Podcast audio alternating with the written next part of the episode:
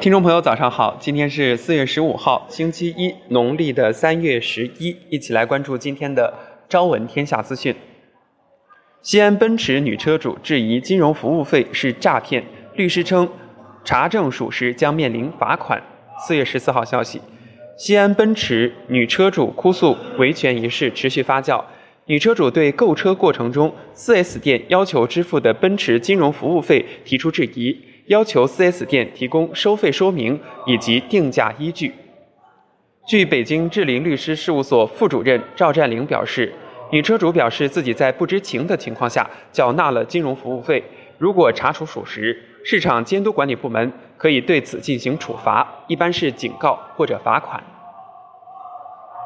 近日，有网友举报称。河南省灵宝市灵广矿业有限责任公司所属的一二六三坑口，在三月三十号因非法采矿发生安全事故，造成人员伤亡。目前，三门峡市、灵宝市两级公安机关已成立专案组，对该事件进行对该事件进行受理，按照快查快办的要求，全面展开调查。记者从三门市记者从三门市委宣传部了解到。目前事故已造成四人死亡，二人受伤。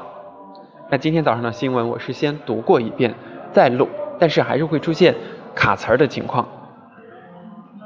现在很多人旅游都会选择在网上搜索旅行社信息，再报名参团。一些经过百度微认证的旅行社网站就成了一些消费者信赖的信息源。但最近很多参加港澳游的消费者反映，他们通过百度搜索并参团的旅行社。竟然是打着正规旅行社旗号的假冒旅行社，也被称作野马旅行社。原本满心期待的开心之旅，因此变成了糟心之旅。据日本共同社十四号报道，日本铃木公司十二号宣布，由于在公司内部进行了汽车检测中存在的违规操作，将对约两百万辆汽车实施召回。报道称，十二号铃木社长铃木俊宏。向日本向日本国土交通省提交了关于车辆检测违规的调查报告，并在记者会上向公众道歉。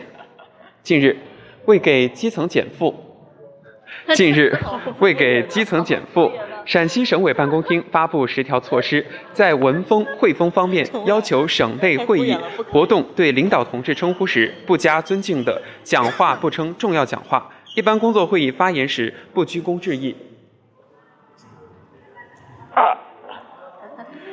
值得注意的是，明确拒绝尊敬的吹捧。此前已有多个城市正式表态，陕西则是省级党委政府之中的第一个。来，一场暴雨交给你，在录音啊！一场暴雨，预备开始。一场暴雨，十六名在地下暗渠暗含作业的人民被冲走，最终五人幸存，十一人遇难。事后，深圳市应急管理局在通报中这样描述这场暴雨：短时降水极端性很强，几乎一半以上的降雨都集中在短短的十分钟内，达到五十年或一百年一遇。最大半小时雨量七十三点四毫米，是有深圳气象局记录以来四月份最大半小时雨强。广东省气象台和中央气象台专家定性这次降雨为。四月十一，四幺幺，四幺幺，深圳短时极强、极端强降水天气事件。嗯，好，那我继续啊。二零一九年四月二号，在海南省高级人民法院大法庭，随着一声法锤敲响，备受社会关注的海口江东新区甘波等五十四人涉黑犯罪案二审落下帷幕。参与现场旁听的案发地村民代表无不拍手称快。近三十年来，甘波携手。携打手一边聚力，一边暴力聚敛六千七百万黑财，一边砸钱开道逃避追查，一再上演黑道江湖现实版。据平安天津微信公众号消息，日前，天津警方成功侦破幺二零四专案，一举打掉严某黑社会性质组织、杜某恶势力犯罪集团等黑恶犯罪团伙，抓获涉案犯罪嫌疑人一百二十七名，破获刑事案件三十六起。扣押、冻结、查封涉案资产，以及为被害企业挽回经济损失，共计九点四六亿元。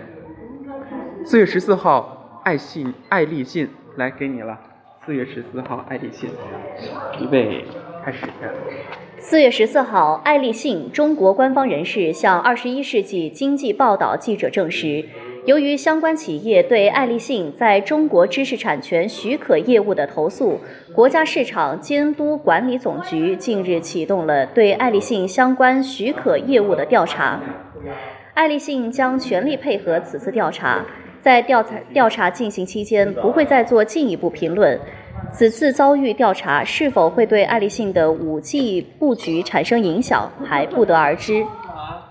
嗨，嗯，四月十三号，四月十三号，为解决不动产登记信息和金融信息封闭隔离问题，自然资源部、中国银保监会近日联合。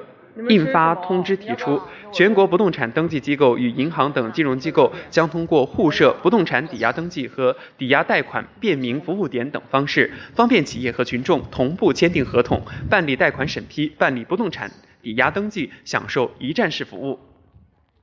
美国消费是什么？读完了再说。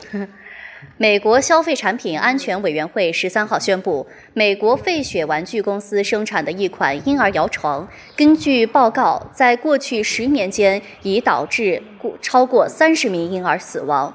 费雪公司已决定召回全部大约四百七十万件相关产品。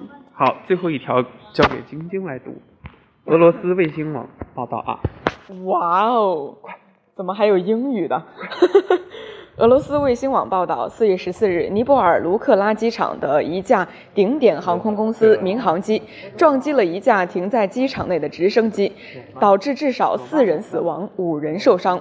尼泊尔官方消息人士告诉俄罗斯卫星网，这一碰撞事故至少造成四人死亡，包括该直升机的飞行员和两名警察已死亡，一名空姐和客机驾驶员受到重伤。